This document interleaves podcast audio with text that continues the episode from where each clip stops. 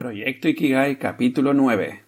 Sí, a mí esta, me da mucho miedo esta, esta sensación, ¿no? Me, porque, claro, eh, si, no, si no le das, si no, si no le encuentras sentido a tu vida, digamos que es peligroso.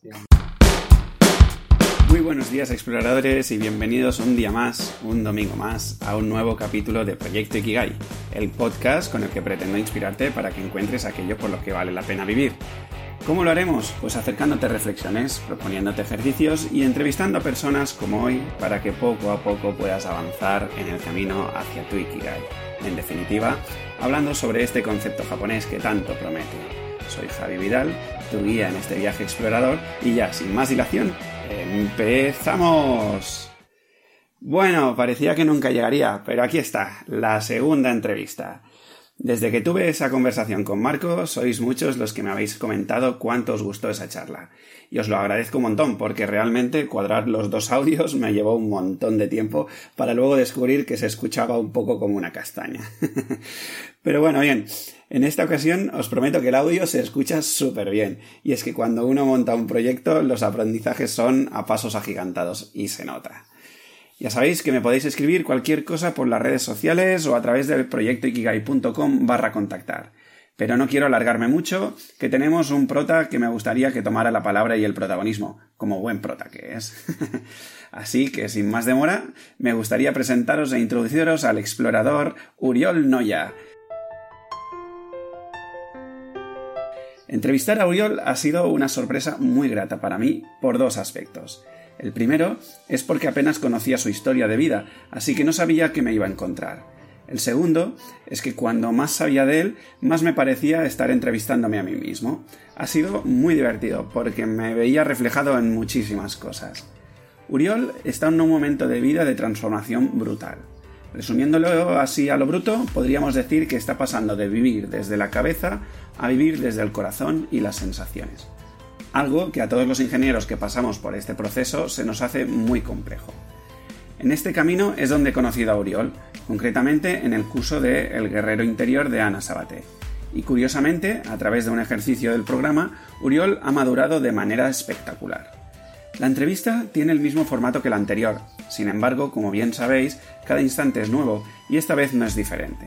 Con Uriol nos ha salido mucho esto de centrarse bastante en la infancia y podremos ver y entender de primera mano los efectos que se producen a la larga cuando uno no se escucha a sí mismo. Veréis que Uriol dio mucha credibilidad a la idea y creencia de que es un chico inseguro y tímido, y desde allí siguió diferentes estrategias para encajar imitando a otras personas. Por suerte, Uriol es un lector ávido y desde siempre ha sido una persona muy curiosa. Esto le ha permitido encontrar respuestas en los libros a preguntas que nadie le sabía responder en la escuela y que le hacían vivirse como un bicho raro. Y me atrevería a decir que con cierto miedo o vergüenza. Hemos hablado largo y tendido sobre su profesión como ingeniero multimedia y sobre el futuro del trabajo. Sin embargo, como esto se alargaba muchísimo y la entrevista se hacía extremadamente larga, he preferido dividirlo en otro podcast que lo subiré directamente a mi canal de YouTube. Es decir, aquí lo que encontraréis sobre todo es la experiencia personal de Uriol. Todo este camino que había recorrido Uriol suena fantástico. Una vez más, una historia más, esta vez la de Uriol, veréis cómo él había hecho todo lo que se supone que tenía que hacer para ser feliz, pero de repente algo sucede en su vida que le demuestra que no, que no está alineado con su esencia.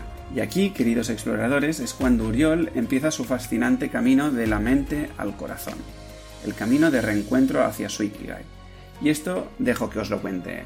Así que os dejo ya de dar la tabarra y sin más dilación os doy paso a este gran maestro. Exploradores, exploradores, con todos vosotros. Es para mí un placer y una dicha dar la bienvenida a Uriol Noya. Adelante con tus palomitas, que esto empieza. Esta es la parte que más rara se me hace siempre. dar la bienvenida cuando ya llevamos un rato hablando, ¿no? Pero bueno. Eh, bien, Uriol, pues eh, bienvenido al podcast de Proyecto Ikigai. Eh, segunda entrevista que hago a diferentes personas te explico un poco, si quieres, eh, la dinámica que es la siguiente. La intención de estas entrevistas es hacer un pequeño recorrido por lo que ha sido tu vida, ¿vale? Con una doble intención. La primera es descubrir eh, diferentes momentos de cambio en tu vida que hayas podido vivir y cómo pues has ido sobresaliendo de ese, de ese cambio. Seguramente como, como hemos ido haciendo todos así un poco de malabares, ¿no? Mm. Y luego em, la segunda intención sería un poco también, un poco más el perfil profesional de, bueno, pues qué estás haciendo, qué significa hacer lo que estás haciendo, un poco para llegar a los jóvenes, que ayudarles a que tomen pues un poco las, decisiones estas, eh, pues un poco con mejor, con mejor cabeza o mejor visión o llámale, llámale como quieras, ¿no? Así que bueno, bienvenido al podcast. Gracias, encantado. Eh, decir a los oyentes que, bueno, Uriol y yo nos conocemos bastante poco, la verdad, a nivel, a nivel personal. Así que investigaremos juntos un poco la, vida de Uriol. Em, empecemos un poco, Uriol, si te parece, por tu infancia. Eh, ¿Cómo recuerdas tu infancia? ¿Cómo es tu modelo familiar, etcétera, etcétera? Vale, eh, vale, ok. Bueno, yo soy de un pueblo de, que se llama San Sadurní de que está a 40 kilómetros de Barcelona, en el Penedés, pueblo de 10.000 habitantes, o sea, pequeño, digamos, un, pequeño, un, pueblo pequeño. Eh, tuve una infancia normal, digamos, ni sin, sin muchos, eh, o sea, no, no, no, no, una infancia, yo diría, feliz, no, no, no, tuve demasiados problemas, o al menos en ese momento no era consciente de, de, de, de las cosas que me pasaban lo he ido descubriendo, lo he, ido descubriendo a, lo largo de los años o, estos últimos años, que me he dado cuenta de que sí que estaban pasando muchas cosas, pero yo no me daba cuenta. Eh, bienvenido, bienvenido al club. sí, sí, es que claro, la infancia es una e, etapa... Eh, es, parece que o sea, es muy importante. Ahora, ahora, ahora lo sé, digamos, ahora lo he, lo he descubierto y, nos pasan muchas cosas que, luego nos, nos, afectan o nos eh, repercuten, eh, nos condicionan en la, vida, ¿no? el desarrollo eh, hacia, hacia, hacia, hasta ser adultos. Em, y nada, fue, fui un, se puede decir que fui un buen estudiante, se me daban bien el colegio, eh, sacaba buenas notas, me gustaba mucho aprender, eh, tenía muchísima curiosidad, me gustaba todo, no, todas las, no tenía no, tenía ninguna asignatura, una asignatura. Todo el mundo decía, ah, pues a mí me gusta mates, a mí me gusta las letras, la lengua, a mí plástica. Y yo decía, es que a mí me gusta todo. Eh, a Oriol le gusta todo. Sí, sí, sí, sí, eh, me, gustaba aprender muchísimo, eh, me lo pasaba muy bien y de hecho, claro, soy un, soy un tío raro en este sentido, pero a mí, a mí se me hacía largo el verano, tengo que reconocerlo. Yo quería, yo quería que, que, que, al principio, o sea, cuando empezaba el verano estaba muy contento, evidentemente, pero ya llegaba un, cuando ya llegaba un tiempo tenía ganas de volver a clase para, pues no sé, para seguir aprendiendo, también para, supongo para encontrarme con los compañeros de clase, con los que me llevaba muy bien y tal. Y no sé, yo recuerdo mi infancia y mi, mi paso por la, la, escuela como muy, muy feliz. Y de hecho, ahora, digamos, a lo largo del proceso de desarrollo, de desarrollo personal y de, que he ido siguiendo y eh, me he dado cuenta de que vuelvo mucho a esa época para conocerme para mejor y, me doy cuenta de que era realmente, o sea, era, era, era, muy feliz en esa, en esa época. O sea, a pesar de pues, las cosillas que, que, bueno, que no sé si saldrán, pero que, que pues, que, sí, que, que, me, las dificultades, ¿no? Que supongo que todo el mundo tiene las suyas y cada uno las eh, gestiona como puede, ¿no? Eh, pero sí, sí, el recuerdo es muy, muy, muy positivo, sí. Genial, me gusta porque acabo de descubrir que tú y yo eh, somos muy parecidos en esto. ¿Ves qué bien hacer estas entrevistas? quizá, quizá, yo no tanto en el tema, en el tema vacaciones, quizá yo no tenía tantos problemas como, como tú, ¿eh? Porque realmente, no es que se me hiciesen cortas, pero realmente esos tres meses los disfrutaba, los disfrutaba bien. Pero bueno, entiendo lo que quieres decir, porque al final tú en el colegio, mm, para ti era un, un momento de desarrollo donde realmente te gustaba mucho todo lo que te ofrecían, ¿no? Entonces. Sí, sí, y además también me pasaba que, yo fuera del colegio tampoco tenía muchos amigos fuera del colegio. O sea, mis amigos eran los del colegio, por así decirlo. Eh, o tenía, sí que tenía uno, eh, alguno que sí que veía más eh, durante el verano y tal, pero no. O sea, no, no, no, no recuerdo tener o sea, cuando era pequeño, tener muchos amigos fuera del colegio.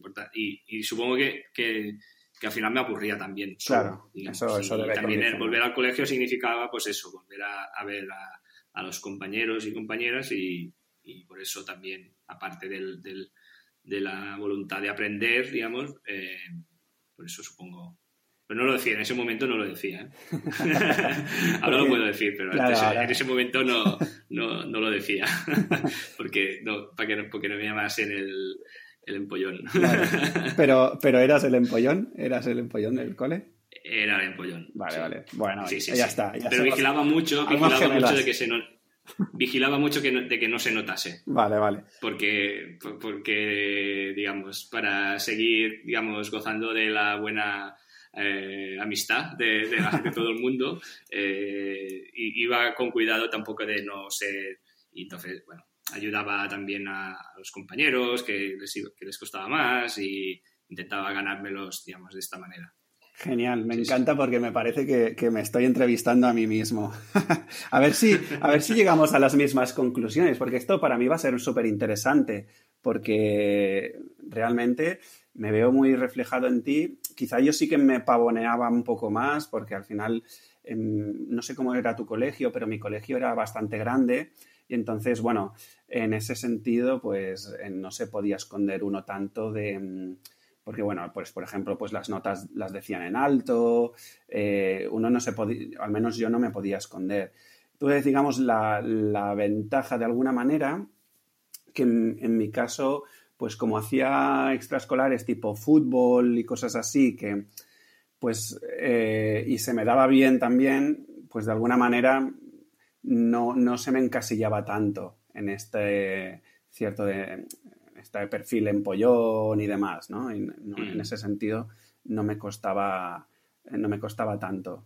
Eh, ¿Fue tu caso algo, tenías algo así? ¿Qué relación tenías con los deportes? Eh, no tenía, no hacía nada fuera deporte, no hice, no me interesé hasta por el fútbol hasta los 9, 10 años, eh, sí, de Romario, me acuerdo, o sea, me aficioné al, fútbol eh, con Romario, eh, hasta, o sea, con, que tenía pues 9, 10 años, y, hasta entonces, no, la verdad es que... Mm, ya te digo, no, no, tampoco, iba a la plaza, sí, iba como a la plaza del pueblo, bueno, plaza del barrio, a jugar y eso, eh, pero no, no tenía, o sea, mi, no sé, mi forma de intentar pasar desapercibido era como eh, hacer, no, no, no, no, no, no alardear mucho. Entonces me, me y, y y no intentar reprimirme, supongo, mis ganas, porque yo sí que esto no lo recordaba, pero lo he visto con notas, eh, con notas viejas, o sea, notas antiguas que, que, me dio mi madre de cuando era pequeño, que decía, la profesora decía, es que está todo, no siempre está preguntando cosas, siempre cuando se le pregunta a alguien, a, se pregunta algo a clase, siempre es él el que levanta la mano porque lo sabe. Y, y supongo que en algún momento me di cuenta de que eso era de repelente y que eso me podía causar problemas. Entonces creo que en algún momento dejé de hacerlo, de como de intentar no disimular un poco. Después sí que seguía sacando notas, pero, pero por ejemplo, lo pasaba mal cuando se, se, daba, se hacían esto de dar las notas en alto y tal.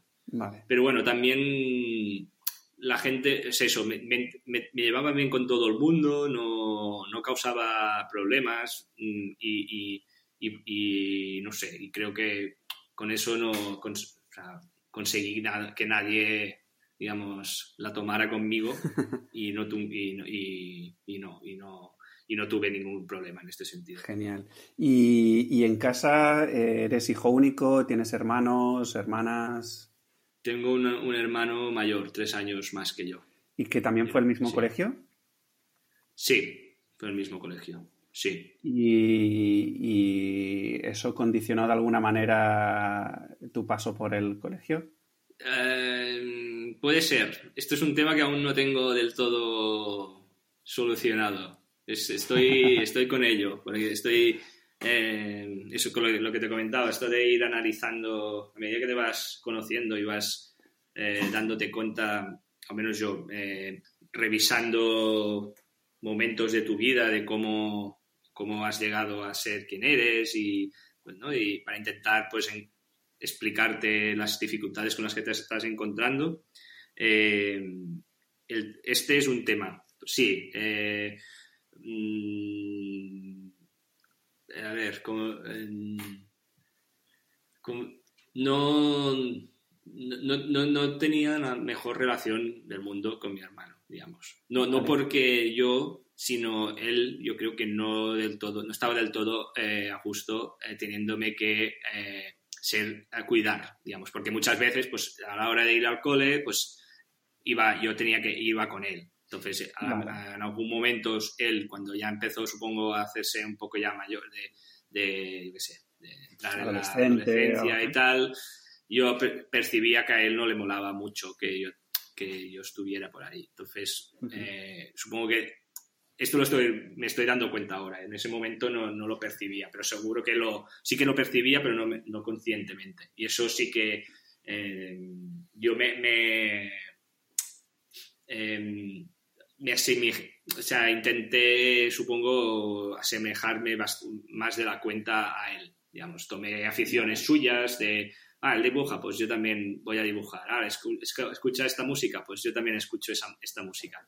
Como intentando no sé, ser como él, ¿no? Y, y bueno, pero, pero bueno, sí, esto, esto es... Em, más allá de esto, luego dentro del, pues eso, de las, las clases y tal, pues no, no, era más la, el trayecto de salir de, trayecto De, casa al, al colegio y del colegio a casa.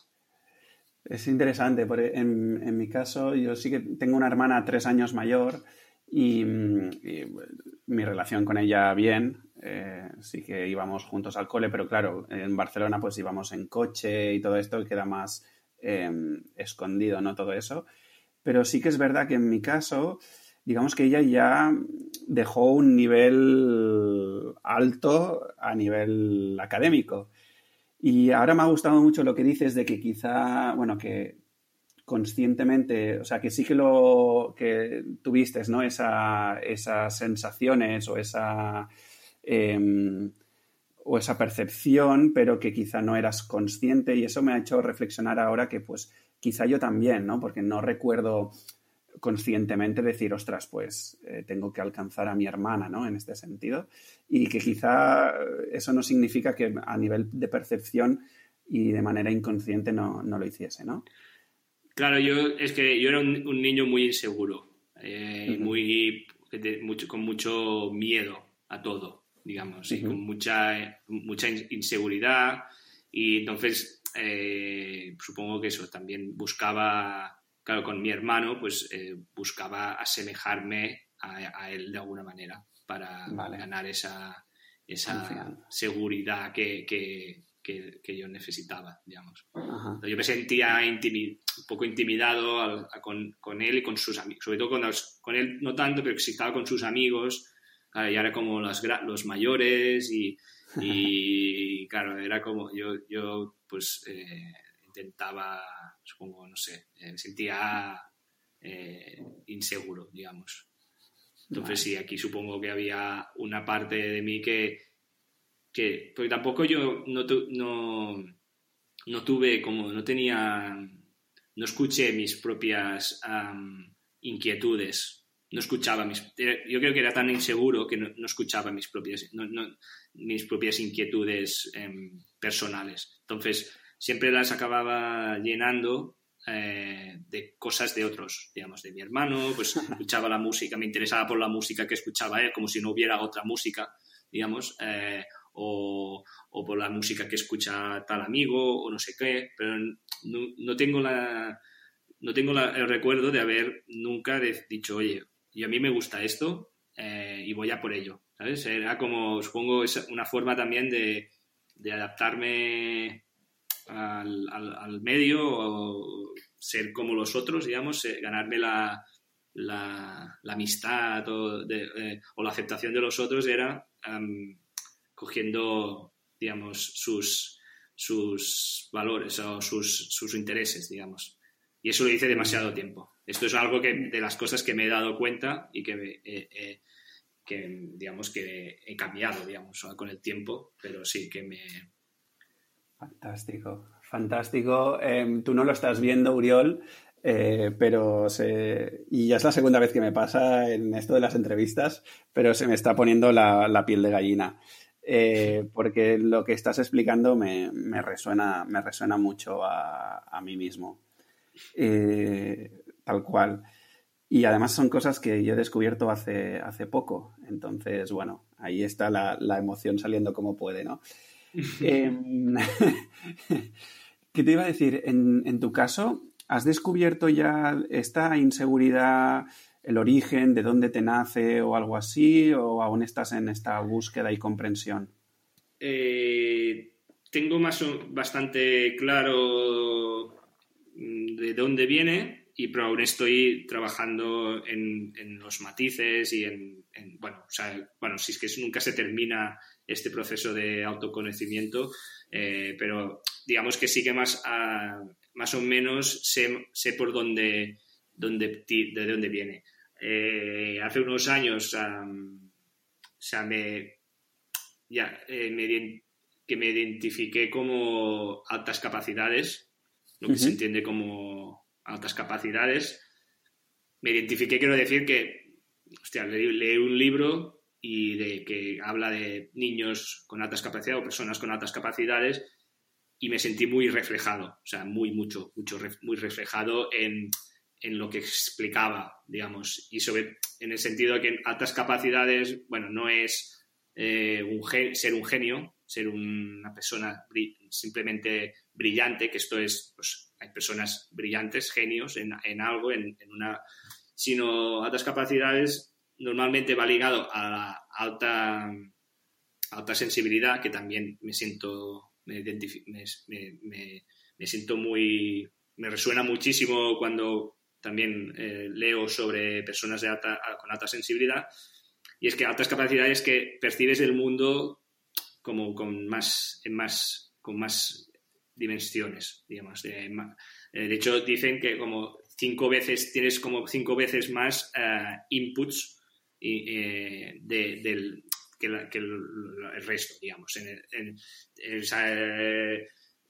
ves la realidad como desde muchas perspectivas, con muchos más matices, con muchas más em, sutilezas. Ves, no, la percibes, porque tampoco la... la y, y eso normalmente provoca, claro, una, que uno es un niño, además, si, que no entiende nada, eh, que se sienta abrumado por esa, por esa, esa ese subidón, digamos, de, de, de, inputs, ¿no? Y de, impulsos que, que, te llegan.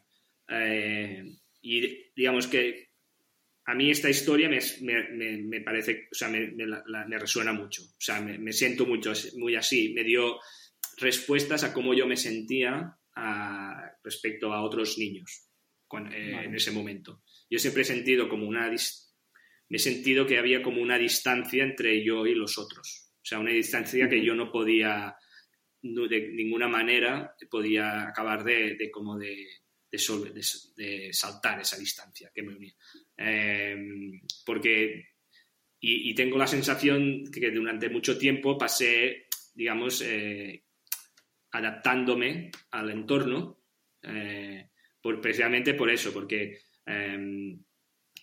em, el tema es que yo, por ejemplo, no me, em, yo no percibía, a mí me era difícil percibir las cosas de la forma fácil que lo perciben los, lo perciben los otros niños, en el sentido que es, esto es así, ya está. Y ¿no? un niño dice, esto es así y, y, no se pregunta nada más. Pues a lo mejor decía, hostia, pero claro, sí, es así, porque claro, internamente a lo mejor yo me estaba, y, y, no lo veía tan claro que era, era, de esa manera, porque yo qué sé, a lo mejor me, estaba, tenía dudas, ¿no? O se me salían dudas. Claro, eso hace que eh, tú en verdad te ves más tonto que los otros niños, porque no, no, hostia, los otros lo ven rápido y tú no, ¿no? Tú no estás, ¿por qué no estoy entendiendo esto? Y al final, y, tampoco tienes como los mismos intereses con los otros. Entonces tú, yo me, supongo que me fui creando como esa distancia, esa sentirme un poco diferente, no, no ser exactamente como nosotros. Y, y, eso entiendo que de aquí viene el miedo, es el miedo al, a la a, todo, ¿no? El, ver muchas cosas que no entiendes, el percibir muchas cosas que no entiendes eh, y el no poder tampoco expresarlo que, porque no tienes nadie que te entienda, digamos, porque además en ese momento tampoco esto no era un tema conocido, digamos, esta, este, este rasgo ¿no? del, eh, del, carácter, bueno, de lo que sea. Y, entonces yo, esto, a mí esto me, me, me, o sea, me, permite, o sea, me, cuadra con, con, lo que yo viví, digamos. Y, y, cuando me di cuenta de eso, cuando leí estos los libros, un par de libros, de uno de altas capacidades, alta de alta sensibilidad, para mí fue como liberador, porque de alguna forma me, eh, con eso conecté con el niño y, y pude decir, o sea, me permitió como eh, mm, no sé cómo decirlo, pero em, sanarlo, en el sentido de, es como decirle al niño, oye, no eres raro, o sea, no eres, no eres un bicho raro, eres simplemente tenías, tienes estos rasgos. Que esto entiendo que, o sea, que es a todo el mundo, eh, le, creo que le pasa, o sea, porque todos somos raros, o todos nos sentimos raros. ¿no? Cuando somos pequeños, porque todos nos sentimos diferentes de los otros y todos tenemos nuestras cosas. Y al final, eh, saber que, reconforta el saber que no eres raro, que no eres deficiente, que no eres algo, em, sino que simplemente tienes unos rasgos que te condicionan que te, y que, pero que no... Con los que vivías, ¿no? Claro, exacto. Y, y, con eso pude como, que sé, abrazar al niño, a ese niño que a lo mejor es lo que necesitaba en ese momento porque tenía mucho miedo, pues alguien que, que, le abrazase y le explicase, tranquilo, que, que, no pasa nada.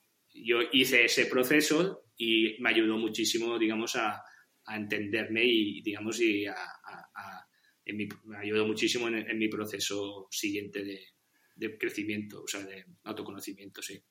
Vale, fantástico. Entonces, eh, pero todo esto vendría más tarde, ¿no? Y, digamos, pasas por el colegio, adolescencia más o menos bien vivida, entre comillas. Bueno, supongo que profundizando cada vez.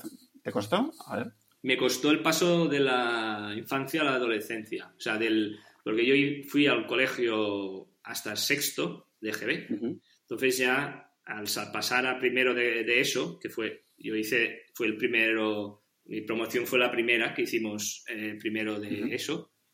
Em, y a eso implicaba cambiar de instituto, o sea, de cambiar del colegio al instituto, un instituto que si, hasta entonces había ido con siempre los mismos compañeros, todos de mi pueblo, a ese, al instituto que fui ya era una, más grande porque además era comarcal, venía gente de todos los pueblos de la comarca y era, pues, eh, para mí fue, fue, el primer año se me hizo complicado, eh, pasé muchos nervios, eh, yo soy muy tímido, siempre he sido muy tímido.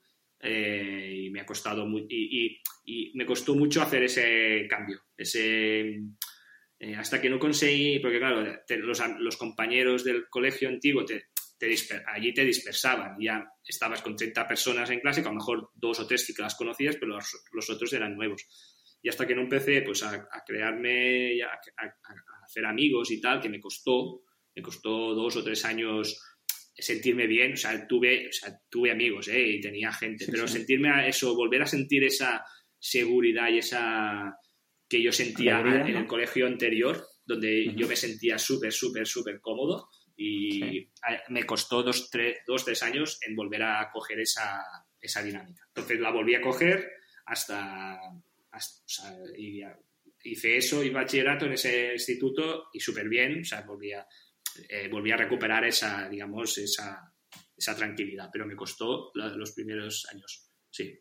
Porque además también es el cambio de la, cambio de la adolescencia. Claro, claro. Eh, ya no solo es jugar y estudiar, ya tienes que, ya empiezan a, a, las chicas, eh, las chicas, las, ya, las que si no sé qué, si los empieza, eh, uno, la gente empieza a fumar porros, eh, empiezan no sé qué, a salir los malotes, se empiezan a como a crear esa, una serie de, ¿no? de, de, de estereotipos, de arquetipos, ¿no?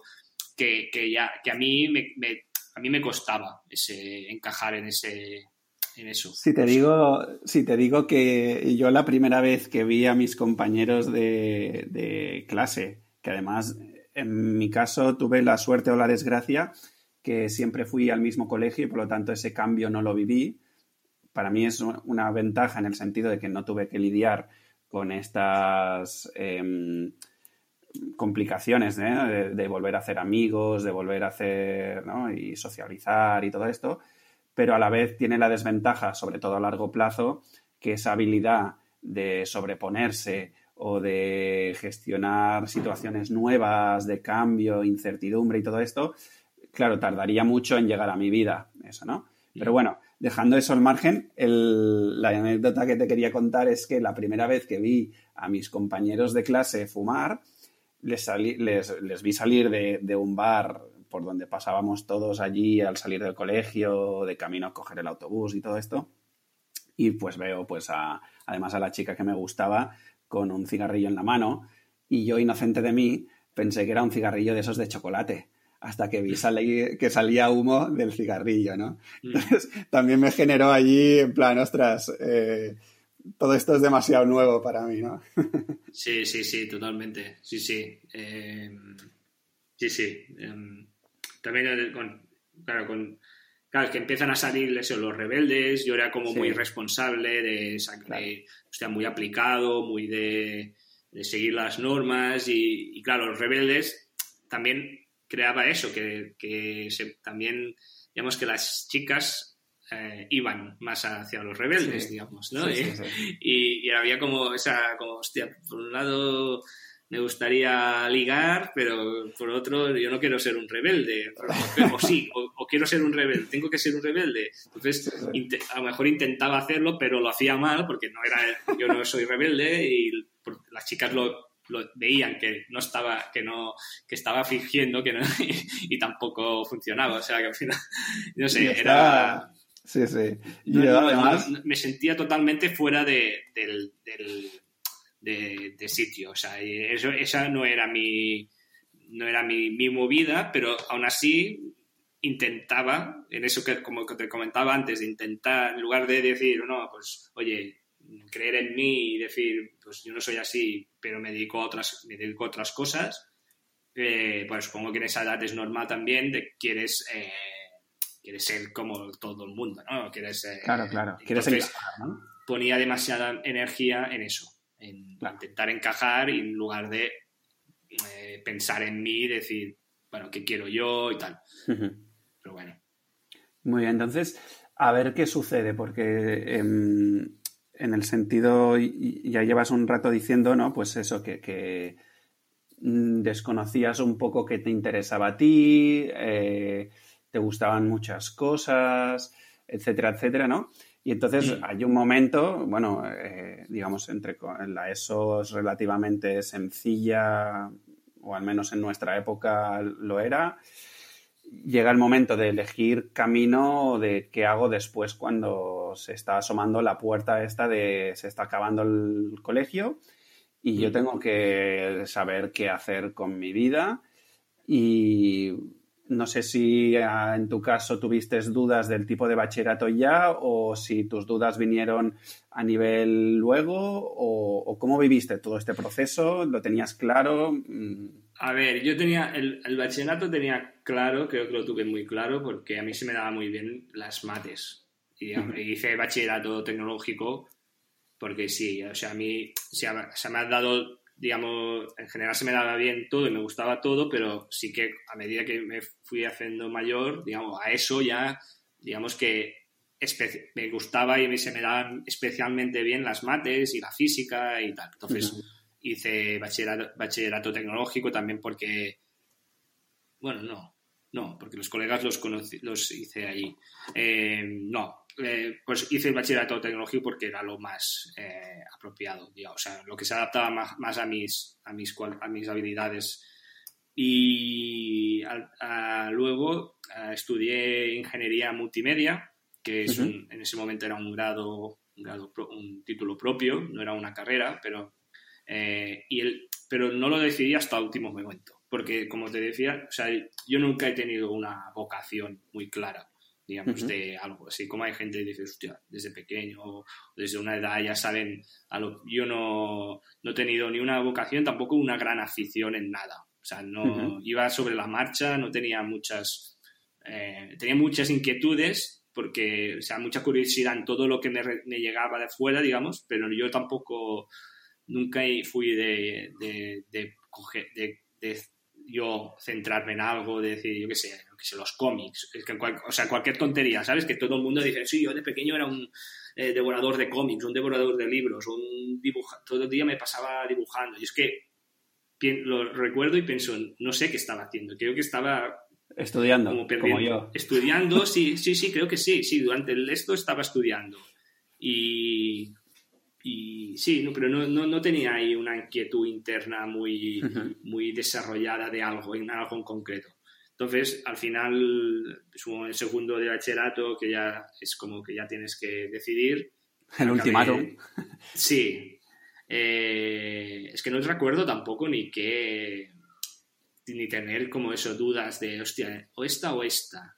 Creo que estaba entre Telecos, porque es eh, Telecos informática y al final acabé, y acabé haciendo multimedia porque, porque informática me parecía como muy pesada, muy de esta, de, no sé, muy aburrida eh, en el sentido de, o sea, informático me lo imaginaba persona informática y todo programador eh, a los oscuras y tal, y multimedia tenía cosas más de arte, de diseño y tal, y de vídeo, de animación y tal, y me parecía así, eh, me, gustaba ese rollo más, un poco más artístico. Y al final eh, me fui a hacer multimedia. Pero vaya, mm, tuve claro en ese momento que, que tenía que ser una, una, carrera técnica, digamos, porque eso, se me daban bien las mates, se me daba bien eh, la física, etcétera, y la tecnología, también me gustaban los ordenadores, o sea, era usuario de, ya de ordenador y tal, y sabía, hacía cosas, pero tampoco como también muchos programadores que sí, yo empecé a programar a los 12 años. Yo no, ¿sabes? Eh, no, no, no, ni eso. No. Pues bueno, entonces me fui a, a, hacer multimedia. Por lo tanto, en, en tu caso, y, y, se parece mucho al mío, eh, acabaste decidiéndote un poco apoyándote en, en las cualidades más técnicas. Eh, en aquello, ¿no? Dijiste, oye, pues mira, estas asignaturas más o menos me gustan, me siento cómodo con ellas, y hasta allí fue tu análisis, por decirlo de alguna manera. Sí, es lo que, lo que se me da bien. Al final, o sea, lo que se me, eh, entre, entre lo que se me da bien y lo que me gusta. Eh, claro, lo que en ese momento yo sabía que me gusta. Es que este, este es el tema, ¿no? en ese momento no sabemos todas las cosas posibles, que si nos gustan o no, eh, porque no las hemos probado. Entonces, hasta que no, al final tienes que escoger una y esa era la, fue la opción también más, más cómoda también, porque también con los colegas con los que, a los, con los que yo iba, también eran de, nos unía esto, el los ordenadores, tenía sobre todo un colega mío eh, que también estudiaba informática, que, que quedábamos muchos días también en su casa, él sí que era uno de estos que desde pequeño ha, ha estado con ordenadores y digamos, yo aprendí mucho, mucho de él, pero yo no tenía esa inquietud suya de, de, no sé, de, profundizar y tal. Eh, al final acabé haciendo multimedia por, por, por eso, por poco también por, por, diversión. Tampoco, o sea, no. Sí, no, no, no, lo pensé mucho. Y, pero no me arrepiento, ¿eh? estoy, muy, o sea, estoy muy contento de. Sí, fue una buena experiencia. Sí, sí, sí, sí, sí, sí. La, etapa de la universidad también la, recuerdo eh, muy, muy buena. Em, allí bajé un poco el ritmo porque en bachillerato me, la verdad es que estuve, o sea, estudié, o sea, me, me, esforcé muchísimo, más en, segundo, en segundo de bachillerato más que en primero. primero por el, quizá por el miedo de la selectividad o algo así, o, o qué. Mira, fue, fue orgullo. Podría decir otra cosa, pero fue orgullo. Porque yo siempre había sido de lo, eh, bueno, como de eso, del, de los mejores de clase, digamos, de la, venía, sí, mejor, digamos, de la escuela donde venía, bueno, y, en eso, en la ESO, era de los buenos de la promoción, y justo me acuerdo que al final yo iba, la, la, clase que iba del bachillerato, bachillerato tecnológico, iba a la clase con dos super cracks, ¿vale? O sea, que, además eran mis colegas, que eran muy buenos, eh, pero muy buenos de muy inteligentes, digamos. O sea, eh, y un día en, la sala de profesores, con un profesor hablando, no sé qué, que teníamos, un profesor que teníamos muy, muy buen rollo, les dijo no sé qué, porque tal, eh, estábamos los tres, estos, los tres colegas, o sea, estos dos colegas y yo, y dijo el profesor, sí, porque vosotros, claro, vosotros vais a... Eh, el año que viene tenéis que ir a por la matrícula, que la matrícula de honor es 9, a partir de, si sacas a partir, nota media, a partir de 9. Y lo digo como supuesto, ¿no? Que vosotros dos, nosotros dos, iban a sacar matrícula de honor. Y a mí no me dijo. Y, pensé, ¿cómo? ¿Qué cabrón? y, eso me, me, me, motivó, o sea, me dijo, dije, no puede ser. O sea, que no me, ¿sabes? Me sentí, supongo, en ese momento es muy, ilustrativo. Sí, sí, es muy ilustrativo, como, como un comentario eh, bien intencionado, eh, ¿no? Pero leído desde una perspectiva diferente, te condiciona, en tu caso fue un año, por lo que has dicho, ¿no? De, de matarte a saco. Claro, yo segundo fue tuve, tenía en mente eh, sacar matrícula de honor por, por, por, como fuera. O sea. Por tus cojones, señor, por tus cojones. Sí, sí, sí, es que no sé si se, se pueden decir tacos. Sí, pues aquí ya lo marcaré como explícito, no te preocupes, hombre. Sí, sí, pues eh, eso, por, por orgullo. Es, eh, mira, sí, sí, fue puramente por orgullo y por ganas también, porque me gustaba estudiar y, o sea, ya estudiaba, ya era buena estudiante, o sea, ya sacaba buenas notas, pero a lo mejor ese puntito de, del 8 al 9 eh, lo acabé de dar por ese comentario de, que dije, así, ah, ya verás. y al final lo, lo, conseguí, lo conseguí. muy bien, muy bien. Entonces, bajaste el ritmo en la universidad. sí te permitiste disfrutar un poco más de algo más de la parte académica, también te permitiste soltarte un poco allí. Sí, porque yo me, claro, eso, bachillerato, segundo de bachillerato, ya estás con, claro, 17, 18. O sea, ya la gente ya sale de fiesta, o sea, empieza a, ya es algo, salir de fiesta, ya a bares, eh, eh, ya, es algo, o sea, ya está algo establecido. Yo, por ejemplo, en bachillerato, segundo de bachillerato salí muy poco porque para mí o sea, estaba muy, muy centrado en eso y no podía desconcentrarme. O sea, tenía ese, estaba tan concentrado en eso que yo soy muy de, o sea, si estoy con algo me cuesta mucho cambiar.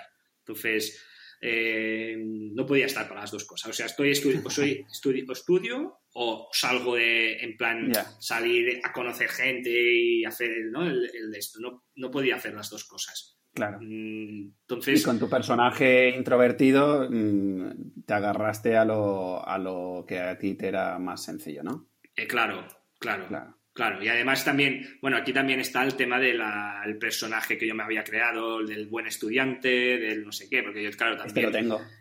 se retroalimentaba, o sea, a mí me gustaba estudiar, pero también, pero también me gustaba mucho que, me, que supiese, que, que me considerasen el buen estudiante. ¿Sabes? Claro, claro. O sea, yo había creado, ya me había creado, esa, esa, había entrado en esa rueda de que yo ya no quería dejar de ser el buen estudiante, el considerado el buen estudiante. ¿no? Y entonces tenía, en ese momento, no era consciente de eso, no, no lo hacía con, con, esta idea, pero aquí también había algo de, de que yo mismo eh, tenía que seguir eh, trabajando para, para, que para, para perpetuar ese ego de que me había ganado. Pero él era mi, claro, no era un tío socialmente pues súper, ¿no? Con mucho don de agentes, con mucha era un tío, creo, o sea, tenía muchos amigos, o sea, no, tenía problemas con nadie, ni, pero no era el rey de la fiesta, nunca lo he sido. Entonces, Mi, mi, fuerte, mi yo, estaba en el que yo soy el buen estudiante. Por eso me, me sentí cuando me dijeron, no, tú no, como fuera, me dejaron fuera del, del, ¿no? del de los círculo. escogidos, del círculo de cracks, dije, hostia, claro, que si, si no soy, ni soy un tío súper eh, divertido, o sea, súper, ¿no? Eh, ¿no? soy el, el, tío guay y tampoco soy el de los mejor, entre los mejores que, que me, eh, que me quedo, en que me quedo, ¿sabes? ¿Quién, soy, yo? Claro, ¿quién soy yo? Y ahora no pues tengo tiempo para resolver esa pregunta, ¿no? Es en plan, tengo que ir a muerte a por, a por el buen estudiante. Exacto, entonces, por eso supongo. Y, y cuando terminé eh, me puse ya a la, a la, carrera, me lo tomé diferente, porque entonces sí que ya dije, oye, no puedo estar eh, fuera del... O sea, la, parte social también es importante, tengo que, eh, tengo que salir, digamos. Y allí ya empecé a, salir y, bueno, a, conocer gente y conocer mucha, o sea, a socializar y, y, tomarme la carrera como algo más o sea, también en serio, pero no tanto. Entonces allí bajé las, notas, pero, pero bueno, me la fui, me la fui sacando y, también bien. Em, entonces, aquí yo creo que al final eh, separaré estas dos partes, la parte más de perfil y todo esto, eh, lo separaré. Entonces, ahora me, me gustaría, si te parece, eh, volver un poco a más las sensaciones eh, combinadas, ¿eh? al final, pero más personal, profesional, pero ya dejando un poco de lado la parte más técnica, que esta ya creo que la hemos resuelto bastante bien. Pero tú y yo, como decíamos, nos hemos conocido a través de una formación muy peculiar, que es una formación de desarrollo personal, que además a través del teatro y, demás.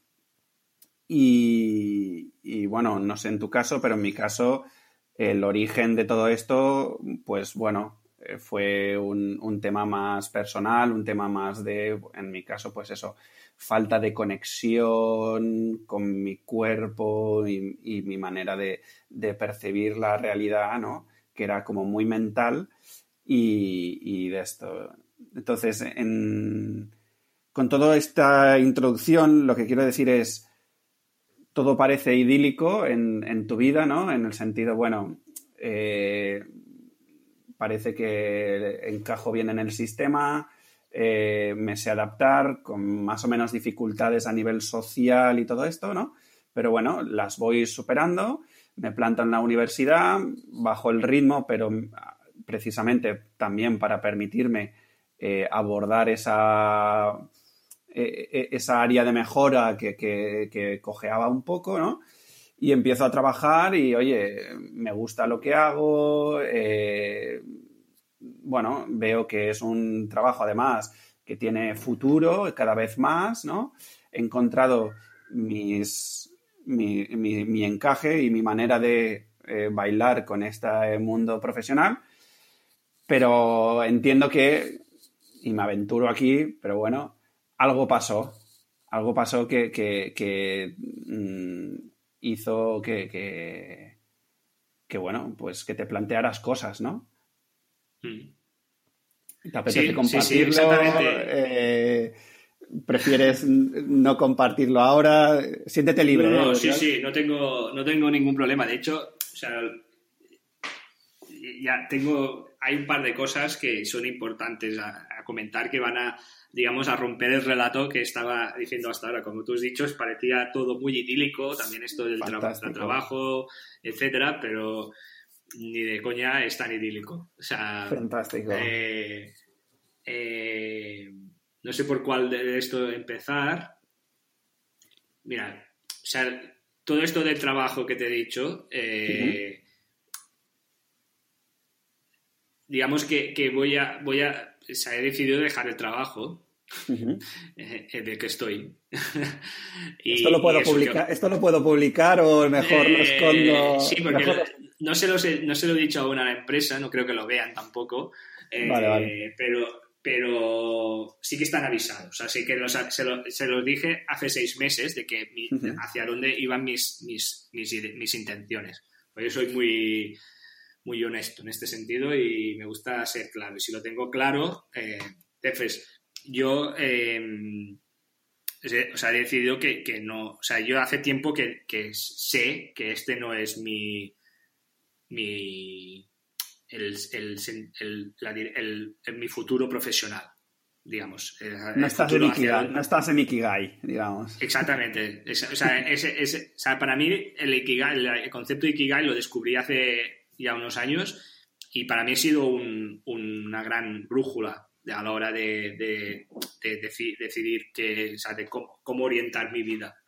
Pero ahora totalmente, ¿no? Eh, porque en este momento es lo que, o sea, aparentemente, tengo un trabajo en el que estoy muy bien, en el que me pagan muy bien, en el que hago cosas eh, eh, que, se me dan bien, ¿no? Eh, que aporto, que, y que, se me da bien, que antes me gustaban mucho, que ahora no me gustan tanto, y, o que no me gustan hacerlo para, para o sea, que lo que no me, lo que no me motiva es el objetivo final de esto, ¿no? Que, a ver, tampoco, o sea, en la empresa hacemos un software que está muy bien y con la empresa, te digo, está perfecto, no está tan bien, o sea, es una empresa modélica con la que no tengo ninguna queja, pero digamos que mi misión, ¿no? Mi, eh, mi visión y mi, vocación personal, que ya explicaré, desarrollo luego, a continuación, o sea, siento que ya no están alineadas, no a esta empresa, sino a este sector y a esta profesión. Digamos, que a mí la, profesión de ser programador ya no, me, no me llena. No, no, me llena a nivel vocacional, o sea, a nivel eh, personal, digamos. Eso, que se me da bien, sí, me gusta, sí. Ahora, tener que hacerlo ocho horas al día, cada día, hasta que, se, hasta que me muera, pues no, no es lo que no es lo que quiero hacer. Y de hecho, eh, pues bueno, eh, y por eso digamos que voy a empezar a hacer cambios para, para digamos, hacer otros, otro, cam, otro salto o otra, otra una transición hacia, hacia, otro, hacia otro sector o hacia otra profesión que me acerque más a mi vocación y a mi misión. ¿Vale? Muy bien. Entonces, si eso, ahora dejo el, spoiler aquí y explico y vuelvo, vuelvo ¿no? Eh, cinco años atrás. Bueno, cinco años atrás, con 30, 30, 31, tuve una crisis personal fruto de, que no estaba... El detonante fue la muerte de mi abuela, que fue para mí un golpe duro, muy duro. Eh, pero no fue, el detonante no fue inmediato, o sea, sino que fue como, la crisis la tuve como, o sea, un año, unos meses, unos cuantos meses después de la, digamos, de, em, pero ya, digamos que se habían juntado diferentes cosas y eso acabó de, digamos, hacer un boom, ¿no? Em, yo sentía, pues eso, que por culpa de mi timidez y de mi... Mm, o sea, que no estaba relacionándome de la forma que a mí me gustaría, no estaba teniendo, por ejemplo, em, conociendo, teniendo muchas relaciones de todo tipo, digamos. Em, también la crisis de la edad, de los 30, con, eh, ya con muchos amigos con los que siempre quedaba o siempre podía quedar casi cada semana, pues se habían empezado a casar, tener hijos y digamos que yo me había ido, me había quedado solo, no solo, pero que ya no tenía esa pues, la posibilidad de, estar con mis amigos todo mucho, tanto tiempo. Yo también me había, había, fue cuando la etapa de ser autónomo, en las que me esforcé mucho también para que me funcionase, también eso, yo mismo también me aislé, eh, me centré mucho en mi trabajo, entonces fui perdiendo como la conexión con la gente, eh, hasta llegué a pensar, a pensar, a creerme que pues, pues, pues, casi que podía vivir sin, sin, mucha, sin mucho contacto con la gente y tal. Y, digamos que la, la, eso, la muerte de mi abuela, que era la última abuela, Ah, y, la, y, la, y, la, que más, con la que más relación había tenido y, y que, que, la quería más, digamos, o que eh, ah, eso me, me, hizo contactar con la más, porque ya siempre, digamos, ha sido un tema, pero me hizo contactar con la idea de la muerte, del, del, destino, de, hostia, pues, ¿no? y plantearme, hostia, que plantearme como diferentes cosas. He despertó a mí, en mí unas inquietudes que al final acabó en una crisis personal eh, que, que, de, existencial, de, decir, es que no sé qué estoy haciendo con mi vida, no, no estoy disfrutando de la, me, veía, muy bloqueado, muy limitado por mí mismo, por, mis, por mi propia forma de ser.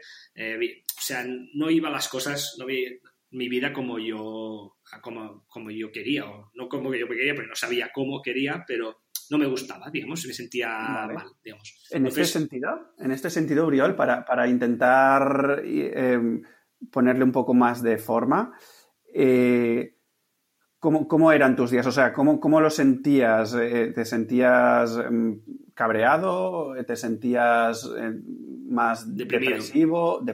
Estaba, yo creo que estuve, si no estuve, en depresión, estuve al borde de la presión, de depresión. Tuve unos días de, llorar y cosas que, no me había pasado nunca, digamos.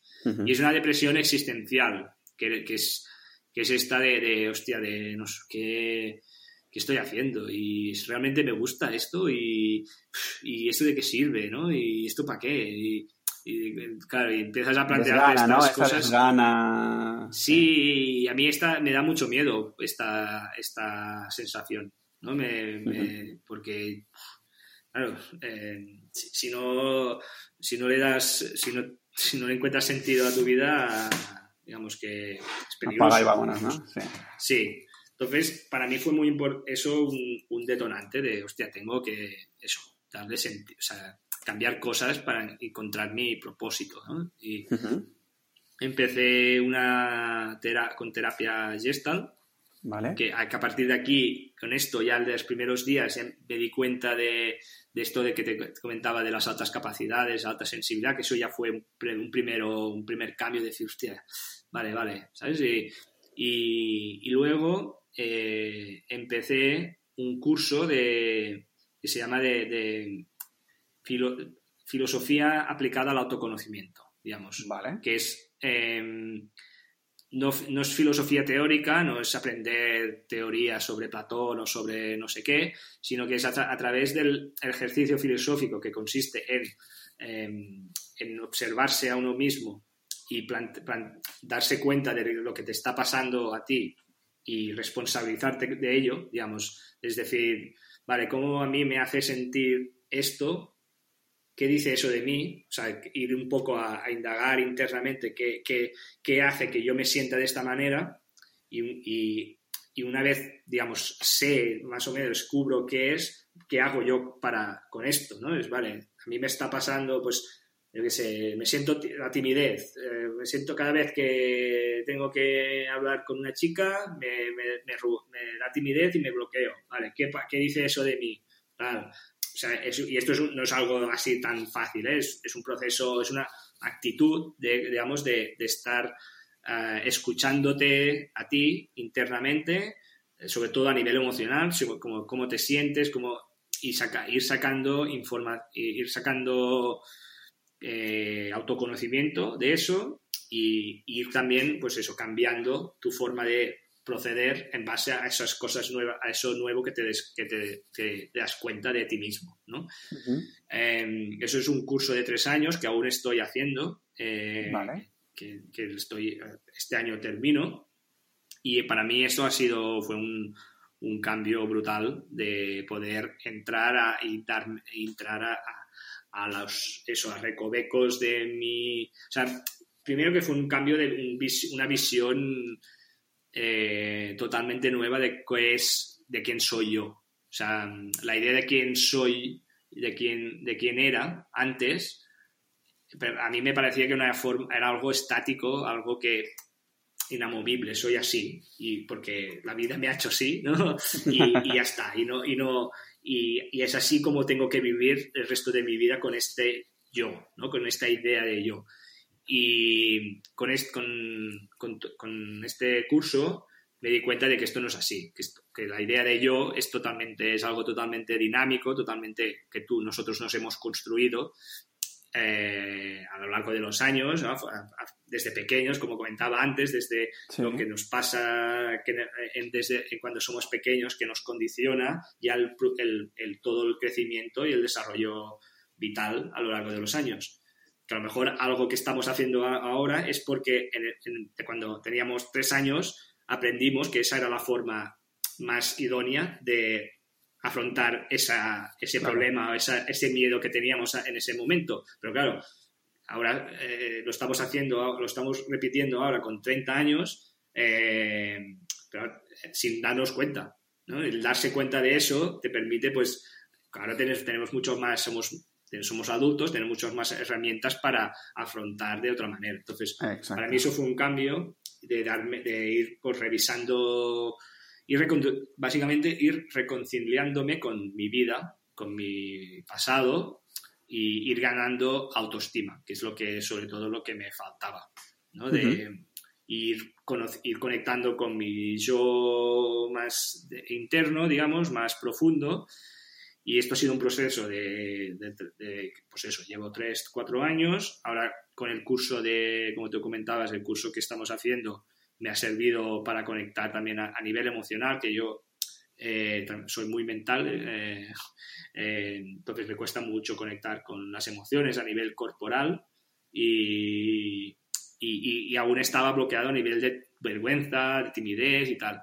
Y me ha, me ha servido, o sea, este, el curso que hemos hecho me ha servido para superar esa timidez no del todo, pero al menos he superado la timidez patológica que tenía, pues mi, timidez era patológica, era de bloquearme, de que no me permitía hacer alguna, ciertas cosas. Ahora sigo siendo tímido, o sea, sigo teniendo timidez, pero ya no me bloquea. O sea, ya puedo eh, pasar esa, vivirla, tomarme como la, esa vergüenza a risa, digamos, y, y, ya está, y, y, ir tirando. Todo, entonces, todo este proceso... Un segundo, un segundo, Oriol. Un segundo, porque quiero, quiero dar fe de, este, de este cambio y transformación.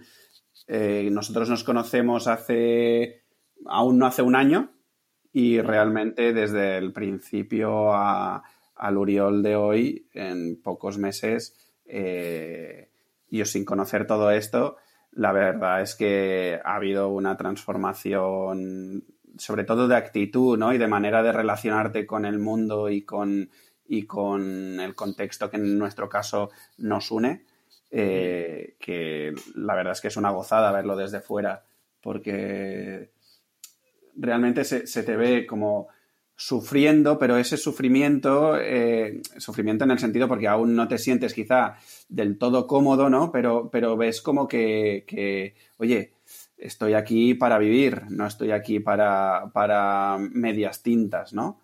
Así que en ese caso doy, doy fe que, que estás, vamos, pegando una transformación grande, grande. Gracias. Sí, bueno, también es gracias a, los compañeros y compañeras, que yo creo que esto es una de las claves que me he dado cuenta también en este, en este y en el otro, o sea, en general, que es la fuerza del grupo y de la comunidad y la, el sentirse conectado, sentirse escuchado, sentirse acompañado, esto es importantísimo para, para, el, bueno, para el bienestar personal y, para el crecimiento. O sea, esto mm, yo creo que es básico, digamos, y es uno de los eh, también problemas o hándicaps que tenemos en esta sociedad que a veces creo que tiende a, querer individualizarnos demasiado en lugar de buscar la, la intentar individualizarnos y hacer que compitamos entre nosotros eh, y eso lo que hace es que nos aleja y cuando tendría que ser al revés, que es colaborar y compartir, que eso crecemos todos. Bueno, este cambio de chip, claro, esto ya es, ya, esto ya, esta reflexión que, he hecho ya implica, digamos, ya lleva al, al, siguiente paso, que es, eh, claro, yo, llevo tiempo en el que veo que mi trabajo no, no es mi vocación, pero me permite ganarme la vida entonces, eh, digamos que y me, permite pues, em, hacer las formaciones que estoy haciendo, pagarme las formaciones, pagarme los, digamos, eh, es lo que he ido haciendo, digamos, con este tengo un trabajo fijo y con el tiempo y con, ese dinero eh, lo invierto en formarme en, en, estas otras facetas que, que, en las que quiero seguir creciendo. Ya llega un punto que, que ese trabajo ya esas ocho horas que dedico, pues ya se me están, me están, siento que me están entorpeciendo el poder crecer más en este otro sentido, digamos, en, la, eh, en, lo que es mi propósito. Yo he conectado que, eh, digamos, con, con una faceta mía que tiene más que ver con el cuidar más, tener un contacto más directo con las personas, tener un, que lo que yo ayuda a acompañar, cuidar de las personas a un nivel emocional, eh, psicológico, como es, no sé exactamente el, nombre, la manera, pero sí que yo me siento que, haciendo esto es como me siento realizado, o sea, me siento lleno.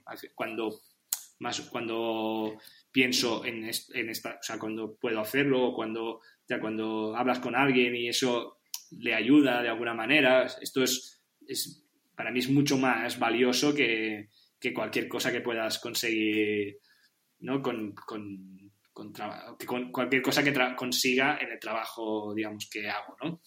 Vale. Eh, entonces, bueno, básicamente he llegado a la conclusión de que eh, ya no, mi trabajo actual ya no está alineado con, el, con, mi, con lo que yo quiero ser, con lo que yo, a lo que yo quiero dedicar mi vida y, y ahora está el tema de cómo gestiono esa, esa transición. Eso me, también me da, eh, eh, pues mis, tengo mis dudas, mis miedos y mis, a ver cómo lo hago, porque claro, están las, digamos, pues, las inseguridades económicas, evidentemente, o sea, tienes, por un lado, que tienes que seguir ganándote la vida mínimamente para pagar los gastos, por el otro lado, las inseguridades de, decir, bueno, vale, yo quiero ofrecer esto, pero aún no me siento preparado para hacer esto, ¿no? Yo siento que, tengo, que quiero hacer esto, pero, hostia, no sé si estoy preparado, tal, cómo lo hago, etcétera. Están estas dudas. Estoy, entonces, ahora estoy en este, en este proceso de, de ver cómo, cómo hago este salto, digamos, de una forma equilibrada, de momento equilibrada. ¿no? Eh, tengo la tentación a veces de decir, pues dejo el trabajo y me, centro con, esto, pero no, porque al cabo de un mes tendré que, me llegarán las facturas y, no. Tengo que hacer es lo que hice, yo es lo que hice, ¿eh? Al final hice el salto así y es un salto súper complejo, aviso a oyentes. Pero bueno, a veces, a veces, según qué personalidades y tal, es, lo es la única manera de, de hacer el salto, ¿eh? A veces, no digo que, se haya, mm. que haya que hacerlo así, pero a veces sí. Simplemente una pequeña reflexión por si te ayuda. Esto es, este proceso en el que estás ahora es como cuando nos sacábamos el carnet de conducir. Hasta que no tengas fecha no subirás a examen. Mm. Esto que lo tengas en cuenta por si te sirve. Mm. Sí, y además eh, eh, está también el, tema, lo que, una resistencia que veo que, encuentro es que, claro, yo, yo es el, saber, el no saber si, si, se, me da, se me va a dar bien. Porque está, claro, yo sé que, y yo sé que hasta ahora, lo que hago ahora se me da bien. Claro. Porque tengo, pero ese nuevo yo, no lo sé. O sea, yo siento que sí, que, que tengo como la, la eso, ¿no? Lo que la gente necesita, ¿no? lo que es el, el Ikigai, el dibujo ese, lo que la gente necesita, lo que se te da bien, lo que te gusta hacer y lo que te pagan por ello. Pues, hombre, eh, yo creo que sí, que la gente necesita, o sea, siento que la gente necesita oír lo que yo tengo a decir con toda la humildad del mundo, o sea, eh, pero no sé si se me da bien, primero. no sé si seré capaz de hacerlo, ¿sabes? Eh, ¿Que quiero hacerlo? Sí. ¿Que me, o sea, que me gusta hacerlo? Sí que y, o sea, y tengo la duda de si, si voy a ser, si, si me va, se me va a dar bien y si, si me van a pagar. si la gente querrá pagar. Son las dos dudas. Bueno, a ver, el, pagar seguro en el sentido de que, de que ya hay gente ganándose la vida eh, con lo que con lo que de esto, con lo que dices. Pero claro, es un tema de, de la seguridad, de, de, confiar en ti, etcétera, etcétera. Y, el, y, el, y es un tema de, también de identidad. Yo ahora soy Uriol el programador. Claro. Y luego es cambiar ese rol, aunque sea conmigo mismo, ¿eh? de decir, no, ahora soy el Uriol el psicólogo o el terapeuta. Eh, es, también es un cambio interno que, que tengo que hacer, de que es asumir que eso es lo que soy, ¿no? Eh, y, y, y, empezar a, a, pensar a partir de, eso, de ese nuevo identidad, auto, auto, autopercepción. Sí, sí, sí, te entiendo. Te estoy buscando porque había una frase que, mm, pero no la estoy encontrando, que venía a decir en plan, eh, a ver si la encuentro, porque es de un libro que me, me gustó mucho, bueno, de la película del Guerrero Pacífico, eh, pero el libro es más, más potente. Pero venía a decir algo así como que si quieres, si quieres saber cómo termina, espérate al final, ¿sabes? O sea, en plan, ya la buscaré, la buscaré y ya la colocaré por aquí, pero, pero era algo así, como en plan, solo puedes saber el final cuando llegas al final. No, no, no puedes, eh, ¿sabes? No puedes buscar el final si no estás en el final. Así que, y eso a mí me ayudó mucho también a, rebajar pues estas inseguridades de decir, hostia, eh, ¿qué estoy haciendo? Que, ¿no? Al final, si no me hubiese lanzado, no, no, pues esta charla de ahora no, no la estaríamos teniendo o, otras muchas cosas de las que estoy haciendo por ahí, por casa, ¿no? sí, sí. Pero imagínate, o sea, es que yo si si, o sea, mi idea es empezar a estudiar psicología. O sea, ponerme a estudiar WOC, que de hecho ya la he empezado tres veces eh, y, no, y nunca me, no he conseguido pues, no he conseguido nunca compaginarlo bien, por eso también el poder eh, cambiar, o sea, el dejar de trabajar ocho horas, porque veo que ya es que me está, me están imposibilitando hacer lo que, que quisiera. O sea, mi idea es empezar a, estudiar psicología. Que eso también me da como, estoy a punto de cumplir 36 años, ¿sabes? Ponerme a estudiar psicología, bueno, si, suponiendo que lo sacase con el tiempo, eh, con, estos son cuatro años, o sea, con 40 años, digo, bueno, pero es que, es que si no lo hago ahora, con 40 años estaré pensando, mierda, tendría que haber, o sea, que me gustaría estudiar psicología y, pensaré, hostia, pero claro, con 40, si pongo a estudiar en, ese momento, pues con 45. Y bueno, ¿sabes lo que quiero decirte? Que, que si, que estoy, cuando, si, si hubiera pensado, si cuando empecé, porque está hace tiempo que, quiero estudiar psicología, que o sea, a lo mejor hace 4 o 5 años que dije, quiero estudiar, sé, que, que intuyo que, que hacia ahí, que intuía que hacia aquí iba mi, mis inquietudes. Hasta, aunque hasta ahora no he, no he, conseguido, digamos, contactar de corazón con ello y verlo clarísimo y decir, no, es que no hay vuelta atrás, eh, aún me, me, resistía, digamos, me seguía aferrando a mi, a mi seguridad, que era el trabajo que había hecho con todo lo que había estudiado, o sea, seguir el, el, ¿no? el camino que había hecho siempre, que había seguido siempre. Hasta ahora no he conseguido decir, no, no, es igual, o sea, el camino que he hecho hasta ahora es, es el que es el que es, me ha, me ha, estado, ha estado muy bien, me ha servido mucho y es un conocimiento que, que me, va, me va a ir muy bien tenerlo porque tampoco no voy a olvidarme de todo lo que he aprendido. Y, no, claro que no. Pero eh, quiero, o sea, mi, mi, dirección, voy a tomar otra dirección ahora. Y, y, es eso, si lo hubiera hecho con 32 años, pues ahora está, con 36 estaría a punto de terminar la carrera y así ya sería psicólogo, digamos, eh, eh, si, si, si me hubiera atrevido en ese momento.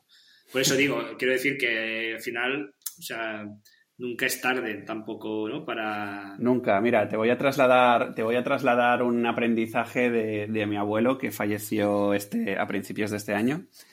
Él se, divorció eh, a los, no sé si, pues ochenta y pico años o noventa. O sea, al final... Em, la vida de uno es, es de uno mismo y, y todas las demás eh, malabares o problemas que nos vamos poniendo encima con, nuestra programación mental y todo esto, al final eh, son pequeñas excusas, o al menos yo lo veo así, ¿no? Como en plan, ostras, mm, bueno, pues es esa inseguridad que habla por mí, o es ese, o es ese miedo que habla por mí, o es esa vocecita de mis padres que habla por mí y al final dices, espera, espera, espera, que, yo me puedo divorciar a los ochenta y pico años, ¿sabes? Y que me venga quien quiera decirme lo que sea. ¿Me explico? Entonces, bueno, no sé si, si estoy... Eh, me parece muy interesante el punto donde estás ahora, ¿eh? eh quizá tengamos que hacer, que, hacer otra, otra charla más adelante a ver cómo, cómo, cómo, cómo va evolucionando todo esto. Pues, ahora, sí, sí. Sí, ¿no? Eh, si te parece, Uriol, Para, ir terminando, em, me gustaría ver eh, a preguntas así rápidas, ¿vale? y no muchas, de decir, eh, si te encontrases con, por ejemplo, si te encontrases con tu yo en ese momento adolescente o en ese momento de ir a elegir carrera y lo que sea, o no carrera, o camino de vida o lo que fuese, em, con todo lo que ya has visualizado de ti y todo esto, dos preguntas. Una, ¿qué te dirías a ti mismo como consejo?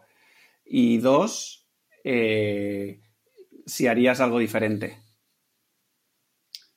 Mm, no, no haría nada diferente y le diría que, que se deja, o sea, que siguiera su intuición. O sea, que, bueno, que en cierto modo ya lo hizo, porque ya te digo, yo he sido muy feliz haciendo lo que he estudiado y, o sea, mientras lo he hecho, digamos, eh, lo, he disfrutado.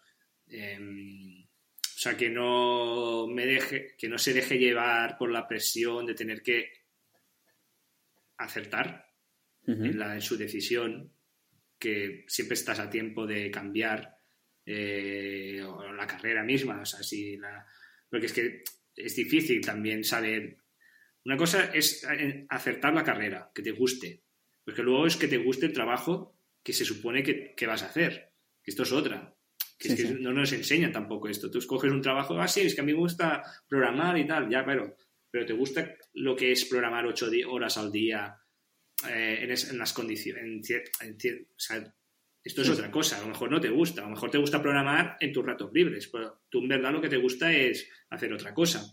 Quiero decir, que, siempre, eh, que siempre vas a. Que se tiene que estar muy. Yo creo muy. que eh, Le diría a mí yo de esto que esté muy abierto a, lo que vaya surgiendo. O sea, a, las, inquietudes que, que vaya que ponga esfuerzo, digamos, en, hacer, pero que si se ve que algo no, no es lo que eh, le motiva, pues que, no pasa nada por cambiar y hacer un, giro en eh, su carrera. O sea, mira, te diré, te diré un ejemplo. Tengo uno de estos compañeros míos de, de, la, de estos que sacaron eh, top, las notas top en bachillerato, y fue bachillerato tecnológico, que se supone que tienes que vas a hacer una carrera técnica, ¿no? De telecomunicaciones, aeronáutica, bla, bla. El tío se fue a hacer economía. Que el, profe, el profe, un profe le decía, pero tío, ¿qué, haces? Que, ¿no? Es, vete, a, vete, a, hacer un, con tu talento, vete a hacer una, una carrera técnica esta. Que... Se fue a hacer economía, se sacó economía con matrícula. Eh, se fue a hacer el doctorado a Estados Unidos, cuatro años, y ahora trabaja en la Reserva Federal de los Estados Unidos. Eh, y, bueno, y tiene la vida ya montada en Estados Unidos. Quiero decir que él, siguió su, su, instinto. O sea, no, no, o sea, él vio claro que, que, es lo que le gustaba era la economía, a pesar de que había hecho eh, el bachillerato tecnológico. Que, y, y, y, eso, o sea, allí encontró su, su camino y su, su, su vocación. O, creo que quiero decir que, siempre estás a, tiempo de, hacer de replantearte cosas y sí, sí, tu carrera no te define sería sería un poco el no tú defines tu carrera. Exacto perfecto genial tú la, tú la, defines claro tú la tú la creas cada día fantástico fantástico. Esto aquí se podría decirlo de Steve Jobs, la frase de Steve Jobs, ¿no? De si te levantas dos días seguidos y con sin ganas de ir a trabajar o esto, pues planteate lo que estás, eh, planteate tu trabajo. Eso se puede aplicar en todo, ¿no? en cualquier aspecto. Sí. Es una buena forma de, de... chequear cómo estás, ¿no? Sí. Sí, fantástico. Entonces, luego, em, me gustaría que nos hicieras eh, algunas recomendaciones de cualquier tipo de material que te haya motivado, eh, ya sea en tus momentos más difíciles o en, en cualquier momento, ya sea pues mm, películas, música, libros, eh, viajes, lo que se te ocurra. ¿Vale? Vale. Eh, soy muy malo diciendo eh, con esas cosas porque nunca me acuerdo y, tengo, ¿eh? Tengo, pero sí que un libro que me acuerdo que me marcó y que me hizo hacer un cambio de chip, el primero de ellos, porque haya habido algunos, fue el un que se llama El Elemento de, Ken Robinson. Ken, Robinson. Ese me, me, me, fue el primero, o sea, que hizo, hostia, y dije, Em, la idea esta de hay algo en ti, tú tienes un talento dentro de ti, cada uno de nosotros tenemos nuestro talento, nuestro potencial que, está ahí pendiente de, para, de ser desarrollado, pues eh, eso me resonó mucho, me, dio como mucha... Me gustó mucho, digamos, y y ahora lo veo más, aún más claro, digamos. Ahora, es, ahora lo o sea, en ese momento me interesó, lo entendí y ahora lo comprendo, de verdad. Porque ahora lo he podido ver, digamos, lo he podido vivir, ¿no? Eh, claro. lo has experimentado, ¿no? Sí, o sea que realmente hay muchas más cosas dentro de nosotros de las que nos pensamos. Eh, lo que es lo, la difícil es, darles espacio, tener la ocasión de darles el espacio para que esos talentos se, se, reproduzcan, ¿no? Claro, mira, antes decía, si me arrepiento algo, si haría algo diferente, sí. Al, niño pequeño le diría que se fuera mucho más atrevido probando cosas. Que probase muchas más cosas de las que, de que, probé, que no probé de más, muchas. Probando cosas quiero decir que dibujando, eh, no sé qué, bailar, cosas que, le hicieran salir de, de, la, de lo cómodo o sea, que, porque eso, eso, nunca sabes cuando algo que no has hecho, nunca, nunca sabes cuando si te, si, te va a gustar o no, si te va si te, si te va a conectar con algo, si vas a descubrir algo de ti con, haciendo eso y eso, sí, al niño pequeño, al niño pequeño le diría, le diría eso. Muy bien, genial. ¿Alguna película o alguna canción o algo así que te guste recomendar? Si no, no te preocupes que... Tengo una canción, lo que pasa que... Sí, mi canción, digamos así, más profunda, más personal, es una que se, es del grupo que se llama Dream Theater. Vale. Eh, que se, la canción se llama The Spirit Carries, On. Vale. Eh, el espíritu permanece.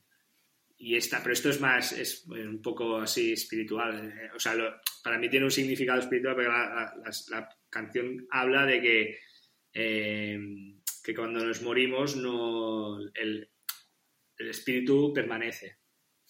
nuestro espíritu permanece de alguna forma. Entonces, para mí el significado es, es, que es el, el, espíritu, en este caso, es el, lo que tú has, has provocado, las emociones que tú has provocado a la, gente que tú, con la que te has encontrado. Pues eso es lo que la gente recuerda de ti al final. Tú te mueres, nosotros nos morimos, el cuerpo se va, pero lo que queda es lo que tú has hecho sentir a las otras personas. Mientras esas otras personas sigan viviendo, seguirán recordando lo que les hiciste sentir.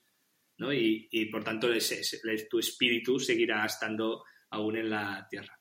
Entonces, no sé, esa... Muy bonito. Esa, sí, sí, muy chulo. E, esa reflexión, esa me, da, me inspira la canción y, de hecho siempre, eh, siempre digo, que la, la pondré en el, en el testamento para que se la suene en mi funeral.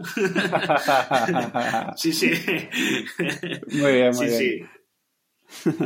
Pues aquí queda grabado para que, para que sea el organizador o la organizadora. Exacto, si no, me da tiempo, si no me da tiempo de hacer el, funeral, hay el, el, testamento para que quede ahí grabado. Muy Al menos lo dije alguna vez. Fantástico, Uriol.